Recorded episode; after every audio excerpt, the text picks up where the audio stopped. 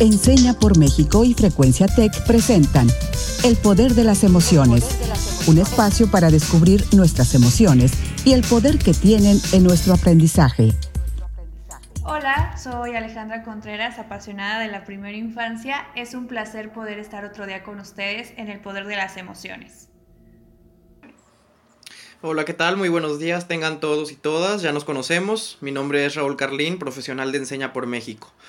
Qué felicidad poder volver a encontrarnos en este espacio. Les agradecemos realmente de corazón que nos escuchen como cada martes y jueves. Y hoy estamos particularmente contentos porque vamos a tocar un tema que nos atañe a todas, a todos. Es un tema muy interesante, el poder de las conversaciones.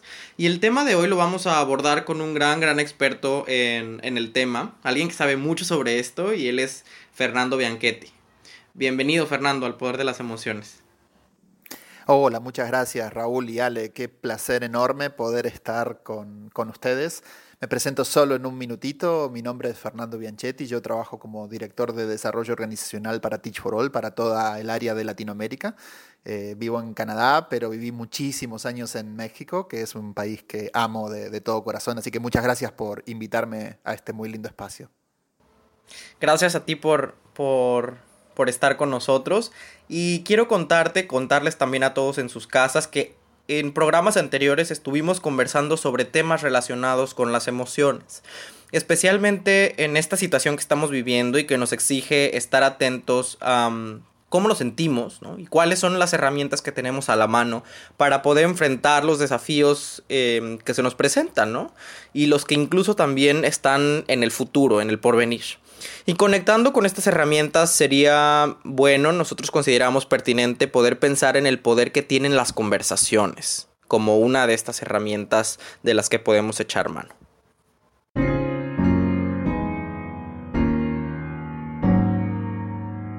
Sí, definitivamente. Y bueno, como, como siempre, quizá nada mejor que empezar eh, cualquier conversación sobre cualquier tema preguntándonos cómo estamos hoy ante ese tema, ¿no? Entonces, no sé, Ale, Raúl, ¿cómo, cómo están hoy ante ese tema? Por ejemplo, ¿qué, ¿qué, conversaciones profundas han tenido durante los últimos tiempos? No sé, podrían pensar en conversaciones con padres, con estudiantes, en su círculo de familia. Cuéntenme un poco, ¿cómo, cómo están hoy ante eso? Pues mira, Fer, en primera instancia te agradezco la pregunta porque es, es, una pregunta que nos deja pensando, que nos permite aprender, ¿no? Y creo que es una pregunta que nos tenemos que hacer sobre todo en la práctica que nosotros estamos ejerciendo, trabajando en los contextos en que trabajamos, ¿no? Realizando, insisto, la práctica que, que realizamos, que es la educativa, es simplemente inevitable tener conversaciones que son profundas, por complejas, ¿no? Que son, incluso podemos denominarlas como difíciles, porque tocan temas espinosos, escabrosos, ¿no? En, todos los niveles. Y se me ocurren ciertos ejemplos, ¿no? Recuerdo específicamente el pasado 8 de marzo, en este año, en México, debes saber que hubo un paro nacional de mujeres.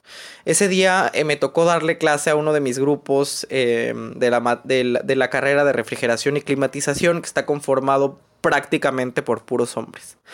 La escuela ese día estaba a la mitad de llena, porque las mujeres no habían asistido porque efectivamente estaban haciendo este paro.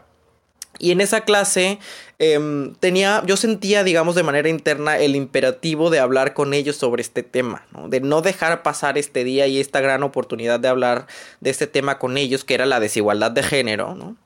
y por qué estaba llevándose a cabo un paro nacional. Y fue una conversación complicada. Al inicio sentí incluso tensión. Es esa tensión que a veces puedes cortar con un cuchillo, ¿no? Y también he tenido conversaciones difíciles con estudiantes y padres de familia sobre temas muy variados, muy diversos, pero que aún se consideran un tabú en nuestra sociedad, como el tema de la sexualidad o como el tema de las drogas, por ejemplo, ¿no? Y en general creo que en esas conversaciones atravieso, como, como te comento, cierta tensión o incluso estrés, ansiedad, pero se sobrepone mi coraje, ¿no? Y como te decía anteriormente, el imperativo interno, esa responsabilidad que sé que tengo de la que soy titular y que em, debo desplegar con mi comunidad, con mi entorno y, con mi país en general, con el planeta, de eh, mantener esas conversaciones difíciles porque son necesarias. ¿Cómo, ¿Cómo, lo ves tú, Ale? ¿Cómo lo has, cómo lo has vivido tú?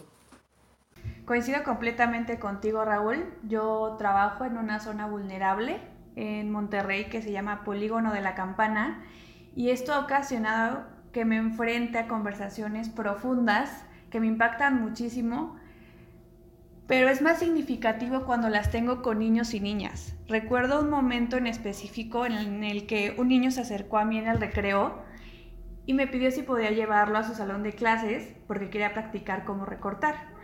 A mí se me hizo muy extraño porque normalmente pues los niños quieren estar jugando y le pregunté si quería pues primero divertirse y luego podíamos practicar en el salón y él me dijo que no, que su papá lo regañaba porque le decía que era tonto porque no sabía. Ya eh, me fui con él al salón, empezamos a, a recortar y empezamos a platicar y él me siguió contando todas las cosas hirientes que le decía a su papá y yo tenía un nudo por dentro. Al final yo le decía que estábamos en la escuela para aprender y que juntos podíamos practicar cuando él quería, pero se me fueron todas las palabras. Yo ahí se me fue todo el conocimiento que podía tener sobre desarrollo, sobre psicología y simplemente no, no supe qué decirle, ¿no? Al final tuve la, oportunidad de platicar con su mamá, pero sí, sí me fue muy complicado. Qué interesante, ¿no? Em, ambos casos me, me sirven mucho como para eh, profundizar un poco en esta idea de que realmente cuando queremos tener conversaciones profundas, cuando queremos tener una conversación que sea poderosa, importante, hay un montón de cosas que pasan que nos permiten prepararnos o que pasan durante esas conversaciones. Y creo que eh, tanto Raúl como Ale mencionaron un poco de ellas. Y a mí me gusta mucho ese marco de referencia que dice que siempre que haya que tener una conversación poderosa, profunda, van a estar de manifiesto como cuatro grandes áreas donde debemos prepararnos, desarrollarnos y fortalecernos. El primero es el coraje, es tener la, honestidad, la apertura, e, es decir y sentir necesitamos tener esta conversación. Y, Raúl me vi muy eh, inspirado cuando decías, tengo que tener esta conversación con ese grupo, ¿no? Hablabas de coraje. Y por el otro lado, eh, también un poco eh, trabajar con las diferencias, ¿no? Esta idea de que tener conversaciones con la gente que es similar a nosotros es normalmente una tarea un poco más sencilla. Entonces, ¿qué es lo que tenemos que hacer para saltar esas diferencias, para asegurar que cruzamos esas diferencias? Cómo hablar con los que son diferentes a nosotros y no iguales. Luego tenemos que tratar de, tener cuidado y, y empatía, ¿no? Esta idea de percibir qué es lo que está pensando y sintiendo el otro, cómo el otro llega a esta conversación. Y muchas veces dejamos esto de, lado porque nuestra misión, nuestro foco, nuestro interés de lanzarnos en esa conversión quizá no nos permite apreciar con, con la debida fortaleza, bueno, pero desde dónde viene el otro y ponernos en el zapato de otro. Y finalmente es el tema de fomentar la confianza, ¿no? Y hay un montón de, formas y hay un montón de espacios, pero por lo menos deberíamos intentar como hacernos la pregunta, ¿cuáles son las formas para fomentar esa confianza? ¿Qué hago yo en esa conversación para destacar la confianza, para fomentarla, para Em, afianzarla antes, durante y luego de la, de la, conversación. Y también Ale me quedaba pensando en qué lindo ese ejemplo, aunque tiene algunas cosas que te han dolido mucho, en términos de cómo esa confianza que tú te has ganado y has fomentado con, con tu alumno permite y destraba que puedas tener esa conversación profunda y difícil con, con los padres.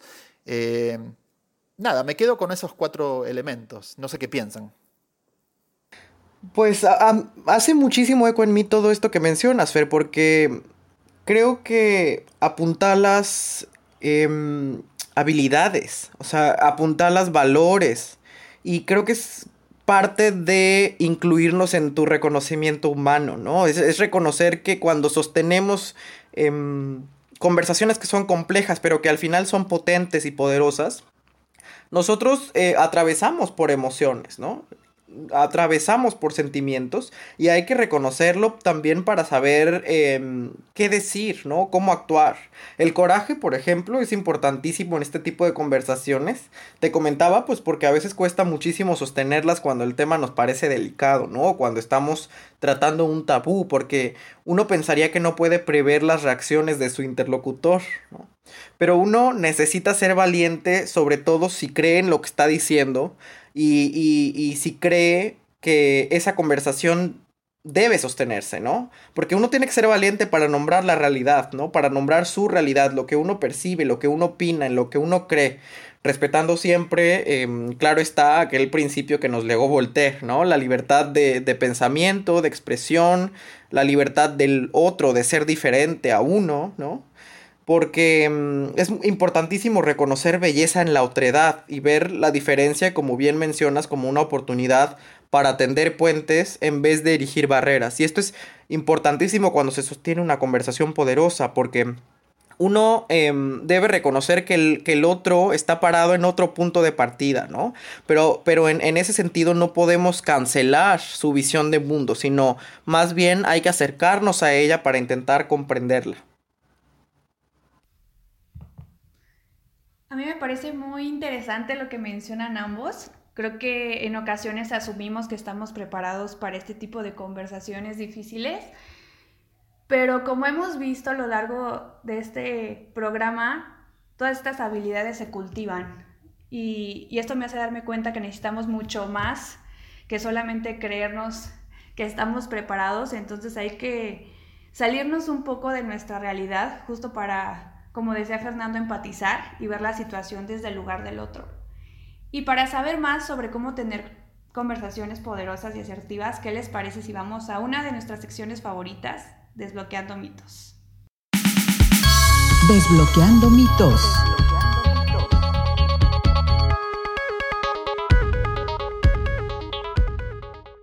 La dinámica es la siguiente. Yo voy a mencionar algunos enunciados Raúl nos contará desde su experiencia si considera que es mito o realidad y Fernando nos definirá si estamos en lo correcto. Entonces, ¿estamos listos para desbloquear algunos mitos? Sí, adelante, vamos. Perfecto. Primer mito del día de hoy. Las conversaciones poderosas pueden suceder siempre y cuando haya confianza previa. ¿Qué tal, Raúl? ¿Qué piensas?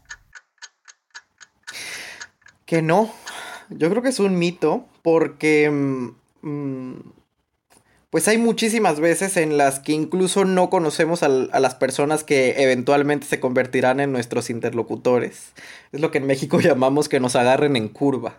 Pero yo creo que eso no, no debe ni puede ser un impedimento para que tengamos conversaciones poderosas y creemos que es el momento y, y que es necesario tenerlas. Así que yo creo que este es un mito. Yo creo que estás en lo correcto, Raúl, ¿no? Em, y muchas veces nos encontramos que paradójicamente el tener la conversación profunda es un gran generador o es una gran generadora de confianza. Eh, días y, veces en donde vemos a la gente quizá evitando el tener esa conversión porque la confianza no está construida, pero si nos ponemos a reflexionar de nuevo sobre esas cuatro categorías que mencionábamos y podemos llegar a la conversión con honestidad, con coraje, con muchas ganas de cruzar esas diferencias, de también empatizar con lo que siente el otro y la conversación se transforma en relevante, ese es un gran primer paso para adquirir esa confianza. Entonces es un mito y podemos experimentar y, disfrutar de tener conversaciones profundas, inclusive con gente con la que no sintamos aún esa confianza. Las personas que demuestran coraje para tener conversaciones poderosas, ¿siempre dicen frontalmente lo que piensan? Yo creo que este es otro mito porque más bien depende de cómo entendemos la frontalidad. Creo que estamos muy acostumbrados, hay una suerte de conciencia colectiva de em, suponer que ser frontal, ¿no? Ser honesto, directamente honesto, implica hacerle daño al otro, ¿no? O a la otra. Implica desmontar al otro, ¿no? Tumbar al otro. Cuando creo que esta es una muy buena oportunidad para reorientar la manera en que entendemos la frontalidad como, como una oportunidad también de ser honesto, sí, pero que la honestidad vaya de la mano con el cuidado por el otro, ¿no? Porque las conversaciones potentes y poderosas deben ser, deben ser un espacio eh, de construcción recíproca, de construcción mutua, en la que ambos interlocutores sean capaces de construirse de manera colectiva y de aprender juntos y juntas. Pero a ver qué nos dice eh, Fer. Bueno, yo creo que coincido nuevamente contigo, Raúl, ¿no? Y, quizá también para adicionar esa otra perspectiva, es muy interesante eh, estudiar, observar y, ver esta distinción entre decir honestamente o traer honestamente lo que pienso a la conversión versus esa frontalidad. Y me encanta, Ale, que nos hayas traído particularmente este, este mito o realidad, porque muchas veces se refiere a nuestra propia capacidad para navegar en aguas tranquilas entre traer lo que yo necesito traer, decir lo que quiero decir y hacerlo de una manera que honre de vuelta dos o tres de esos cuatro principios que mencionábamos al principio. Uno puede traer honestidad y puede traer verdad a la conversión mientras que intenta cruzar esos muelles o esos este, puentes de las diferencias. Y también uno puede ser honesto y traer lo que uno piensa, pero al mismo tiempo empatizar con las formas y las maneras en que el otro está esperando. Entonces, yo siempre traigo en esto una metáfora de subir el volumen de 0 a 100 como una gran diferencia entre para decir la verdad tengo que gritar o tengo que traer la forma de volumen más amplio, mientras que ir subiendo el volumen más suavemente y tener esas habilidades para, con las maneras adecuadas, con los estilos adecuados, con la empatía adecuada, poder traer mi verdad y construir con el otro. Así que coincido también contigo, Raúl, en esta. Pero me encanta esa parte que mencionabas de tener cuidado con el otro. Yo creo que es vital trabajar esa habilidad con los niños desde pequeños, comenzar a regularlo desde edades tempranas. Creo que podría marcar mucho la diferencia en cómo tenemos las conversaciones cuando ya somos adultos. Entonces eso me pareció muy, muy interesante. Ahora vamos al siguiente mito. ¿Las formas y estilos pueden impactar la conversación?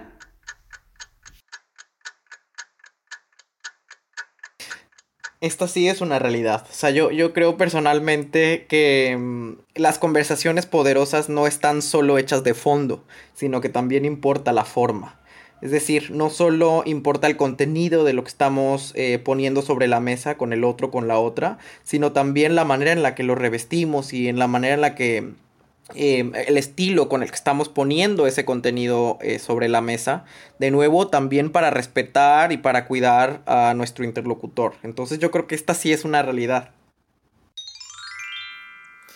Bueno, qué bueno Raúl que tenemos plenas coincidencias en esta conversación. Y sí, definitivo que es una realidad, ¿no? Y, de vuelta cuando hablamos de los estilos, quizá muchas veces eh, nos referimos inicialmente al trato, a la confianza, al relacionamiento, pero cuando uno va profundizando los caminos y formándose aún más en tener esas conversaciones poderosas, empieza a distinguir también otros estilos que empiezan a vincularse con las diferencias y con la empatía. Por ejemplo, cómo es que mi interlocutor percibe la forma eh, en que nosotros estamos expresándonos, qué, estilos de conversaciones son los que más frecuentemente le hacen sentido, eh, en qué forma tengo que organizar la información, eh, cuánto de ir directo al problema versus crear instancias de reflexión primero necesita la otra persona. Entonces las formas pasan de la forma personal de expresarme y del cuidado a los otros hasta niveles un poquito más profundos de cómo las personas escuchan, cómo entienden, cómo se entienden mutuamente y cuál es la forma más clara para ellos entender. Entonces, hay mucho para trabajar en la forma porque en la forma también, de vuelta, está el éxito de esa conversación que necesitamos tener. No sé qué te parece, Raúl, pero me llevo muchos tips para mejorar la manera en que fluyen mis conversaciones. Y eso me lleva al último mito realidad del día de hoy. Tener conversaciones poderosas con gente muy diferente es más complejo. Pues aquí me va a costar em, dar una respuesta categórica. Yo creo que es parcialmente mito y parcialmente realidad. O sea, yo, eh, yo creo que es parcialmente mito porque tener conversaciones poderosas con toda la gente es complejo. O sea, pero también parte de, de, de la capacidad que podemos ir desarrollando de leer al otro, ¿no? De, de, de hacer una lectura del otro y de la otra, ¿no? De nuestro interlocutor para poder sostener la conversación en los, en los términos en los que queremos. Pero también hay que decir que eh, es parcialmente realidad porque habrá gente con la que nos identifiquemos más, con quienes tengamos menos desavenencias, menos disensos y podamos construir consensos de una forma mucho más rápida y sencilla.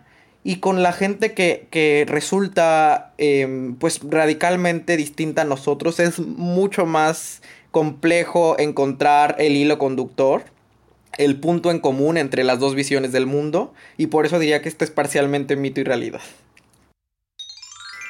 Raúl, una nueva coincidencia eh, y qué alegría. Sí, yo diría que también es interesante verlo desde la perspectiva del antes de la conversación o del durante la conversación, ¿no? Y aquí muchas veces eso que Raúl también traía nos juega una mala pasada, ¿no? ¿Cuánto nos animamos a comenzar esa conversación, ¿no? Y de vuelta refiriéndonos, y, me gusta siempre como circular sobre la, parte de los principios, ¿no? Eh, es, es muy bueno lo que nos decía Raúl porque quizá nos permite saber que la complejidad va a estar primero en el antes, en el animarnos, ¿no? Y especialmente cuando veamos diferencias y especialmente cuando sintamos que en esa conversión vamos a tener una dificultad para ser honestos o que nuestro interlocutor nos presenta una barrera para eso. Entonces, por definición, cuando existen esas diferencias por cruzar y cuando nos cuesta empatizar con el otro, se nos va a presentar esa complejidad para poder abordar la conversación. Entonces, nada mejor que estar como eh, bien conscientes de esas barreras por saltar para justamente animarnos a esa conversación. Y creo que el mito viene un poco porque cuando ya estamos en la conversación, probablemente esas diferencias no sean tan definitorias a la hora de tener la conversación. De vuelta, si pudiésemos prepararnos, si pudiésemos entender cuáles áreas de honestidad tenemos que visitar, si pudiésemos entender cuáles son las diferencias y cómo empatizar con ellas y traer elementos de confianza, probablemente el desenvolvimiento de la conversación no sería más compleja que una conversación en donde esos factores no estén presentes. Entonces coincido mucho, Raúl, de un poco mito, un poco realidad. Fe, Raúl, me quedo sorprendida con toda la información que nos regalaron y creo que es momento de aterrizar todos estos conocimientos para responder a la pregunta, ¿qué desbloqueamos hoy? Acompáñenme a averiguarlo. ¿Y tú qué desbloqueaste hoy?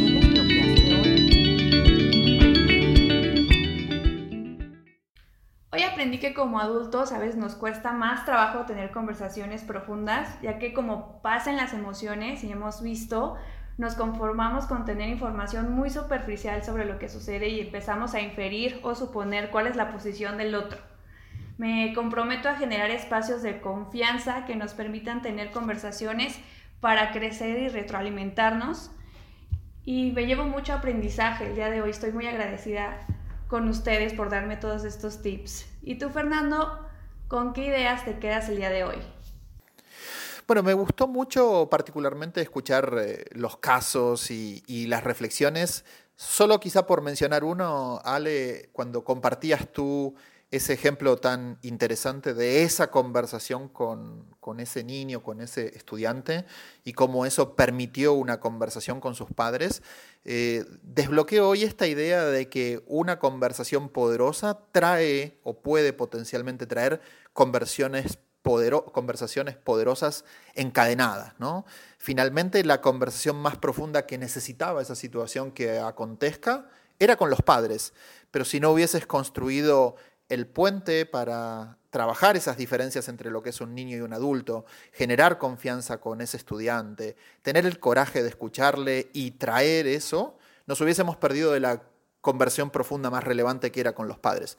Entonces, para mí desbloqueo hoy esta idea de conversiones profundas con una persona, un interlocutor, nos puede ampliar inclusive mucho más conversaciones profundas con otros que ni siquiera hubiésemos imaginado poder tener. Qué interesante todo esto que, mencionan los dos y quiero también abonar lo que yo desbloqueé. Y lo que yo he desbloqueado es precisamente el poder que ostentamos a partir de la palabra. que con el lenguaje podemos nombrar y rediseñar al mundo, con nuestro lenguaje oral y escrito, pero también con, nuestro lenguaje corporal. Desbloqueo también la importancia de desarrollar habilidades para mantener este tipo de conversaciones em, poderosas porque mm, sostenerlas no, no proviene de un don, es algo que definitivamente se puede practicar, se puede mejorar, se puede desarrollar. Implica interiorizar, como, como bien lo mencionamos a lo largo del programa, ciertos valores que después se deberán exteriorizar como la valentía, la empatía, el cuidado, el autocuidado, entre otros. Y en ese sentido, em, quisiéramos preguntarles a todas y todos allá en casa. ¿Y tú, qué conversaciones difíciles tienes pendientes de mantener? Y los invitamos a que se animen a tenerlas, Y les dejamos también con esta frase del día de hoy de la escritora Susan Sontag. Ella dice que las palabras significan, las palabras apuntan, son flechas, flechas clavadas en el cuero tosco de la realidad. Ha sido un placer estar con ustedes una vez más en el poder de las emociones y esperamos que este espacio haya sido igual de fructífero y edificante em, para todos y todas ustedes allá en casa como lo ha sido para nosotros y nosotras. Y esperamos verlos em, aquí otra vez en este espacio en el siguiente episodio del Poder de las Emociones. Yo soy Raúl Carlín. Hasta la próxima. Muchas gracias. Yo soy Ale Contreras. Gracias por estar otro día con nosotros, por escucharnos, por abrirnos pues las puertas de su hogar para entrar. Y muchas gracias a ti, Fernando, por compartir este espacio con nosotros. Nos llevamos muchísimos aprendizajes y fue un placer tenerte en el poder de las emociones. Esto fue El Poder de las Emociones, un espacio para descubrir nuestras emociones y el poder que tienen en nuestro aprendizaje. Un programa producido por Enseña por México y Frecuencia Tech.